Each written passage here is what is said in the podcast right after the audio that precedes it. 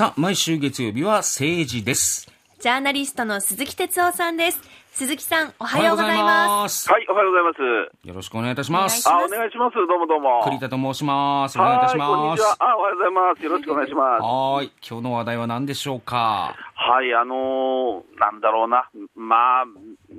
瞑想というか、あの、はマイナンバーカードですよね。はいえ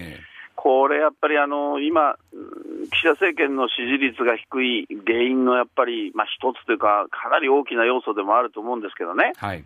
あの、先週ちょっと動きがあって、ええー岸田さんがまあ記者会見までして、えうん。さあ、これ、この問題どうするんだと。で、結論は要するに、これ皆さんご存知だと思うけども、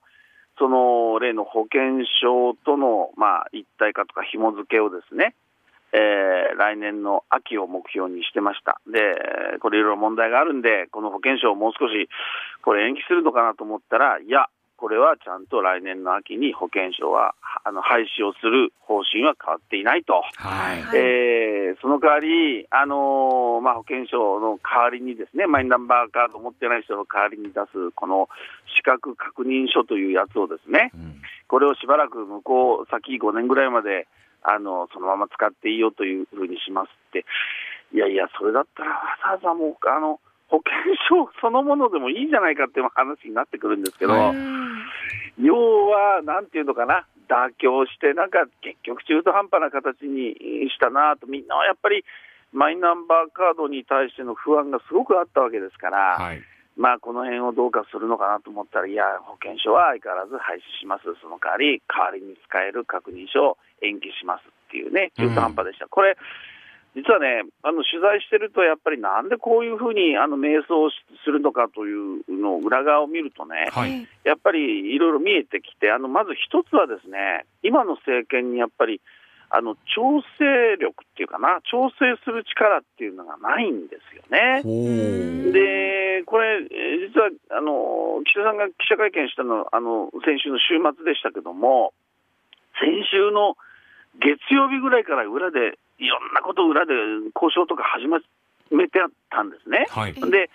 えーっとね、結局、これ今、官邸に調整能力、調整力を発揮する人がいない。あの、これ、実は月曜日ぐらいに、あの、官邸の某側近議員がですね、えー厚生労働省に行ったり、いろんなところを回ってですね、いや、岸田さんはこの保険証そのものを延長したいと、少し延長したいと言ってるってなことで、交渉し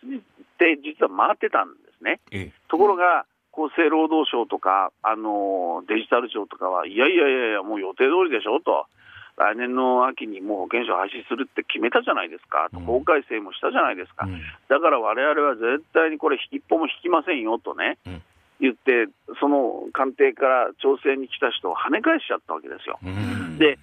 これ、まあ、パッと見たら、結局、なんていうのかな、あの霞が関主導というか、官僚主導みたいな形で、ポーンともう官邸が跳ねのけられちゃったんですね。なるほど。うん、でということは、昔はですよ、例えばこうちょっと前だから皆さん覚えてるかもしれないけど、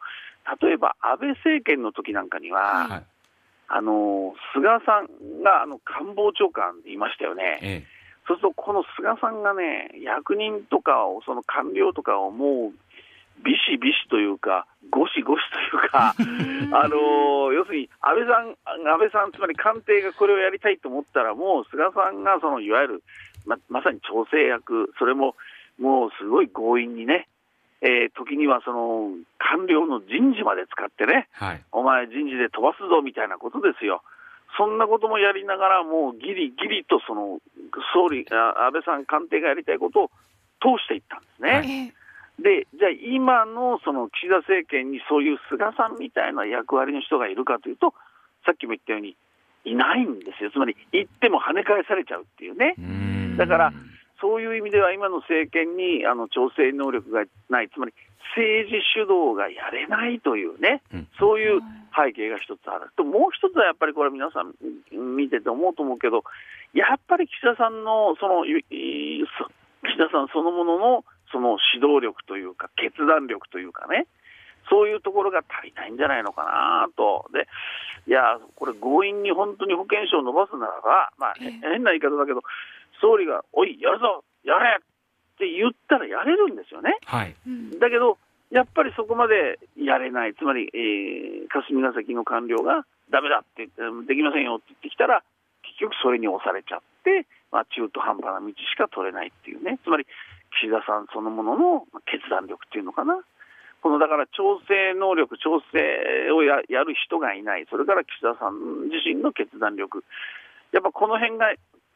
欠けてるなーっていうのが今回の、まあ、背景で見えましたよね。だからう、んこういうことをやってるとね、あの言葉悪いんですけど、一時が万事ですよね。だから、うこれからもうそのいろんな政策課題が例えば今、ほら、問題になってるその増税の問題もそうだし、それから要するに、あの我々国民のいわゆるこの物価高の問題もそうだしね、えーいろんなことがあるけども、全部こんな調子で、調整役もいない、岸田さんも決断できない。なんてやってたらね、これはね、やっぱりちょっとまずいな、なんかそんなこともちょっと見え見え隠れしますよね、うん。今度の問題はね。まあ、会見したけどもの話が多くって、いつでもそうなんですよね。会見までやるんですよね、この人ね。いや、そうなんです。く栗田さん、あの、はい。ほらこと、言葉にはお強いからあれだと思うけど、ええ。あの会見なんか聞いててね、いや、もう本当良くないと思いますよ。もう本当原稿を読んで、記者とのやり取りも全部決まってるっていうのは、誰が見てもわかることだし、ままあ、そもそもサミット終わった時点で、選挙やるでしょみたいな話になっちゃうっていう時点で、もうだいぶもう仲が弱いんだなっていう印象がやっぱりありましたし、まあ、そこはなんとか抑え込むことはできたけども、うん。今ね、やっぱりお話にあったように、決断力のなさだったり、調整役がいないっていうのが、ずーっとこれ、ついて回ってるってことなんでしょうね。いや、そうですね。で、これ僕よく言うんです。岸田さんが会見とかやるでしょ？はいで、こう聞いてると、なんとなくこう、ほら、あの、や、柔らかくて、で、こう、ちょっと強いような言葉も入ったりして、えー、しっかりと、とかね。はい。うんえー、緊密に連携していくといや、かね。まあだから、もうその異次元のとかってもう本当に違和感なんですよ。そうそう。で、これね、会見の中身をね、僕言う、よく言うんですけど、はいあの、字、字に起こしたらいいんですよ。あの、字に、活字に。はいはいはい。はそれで読んでみるとね、なんか、喋ってるとなんとなく、あーってこう、なんか聞き逃しちゃうんだけど、あの、字にしてみるとね、意味よくわかんないんですよね。いや、そういうことなんですよ。だからね、それじゃあ伝わりませんよね。だからマイナンバーカードだってなぜ必要なのか、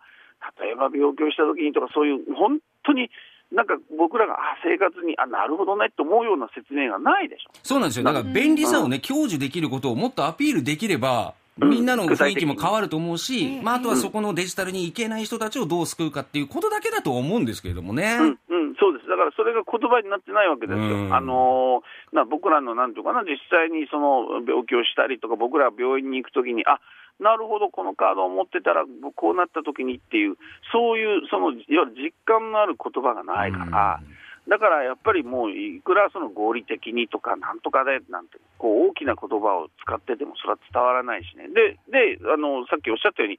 パッとこう手画面見ると、それずっと紙見紙読んでるわけですからね。だからね、やっぱり僕はまあその辺の言葉の問題もある。でもさっき言ったように、やっぱり調整、えやっぱりこう政権っていうのはその裏でなんかこういろいろやる、うん力強くやる人が必要で、それがいない。それとやっぱり岸田さんもちょっと本当に決断力持たないと、これ大変なことになりますよと。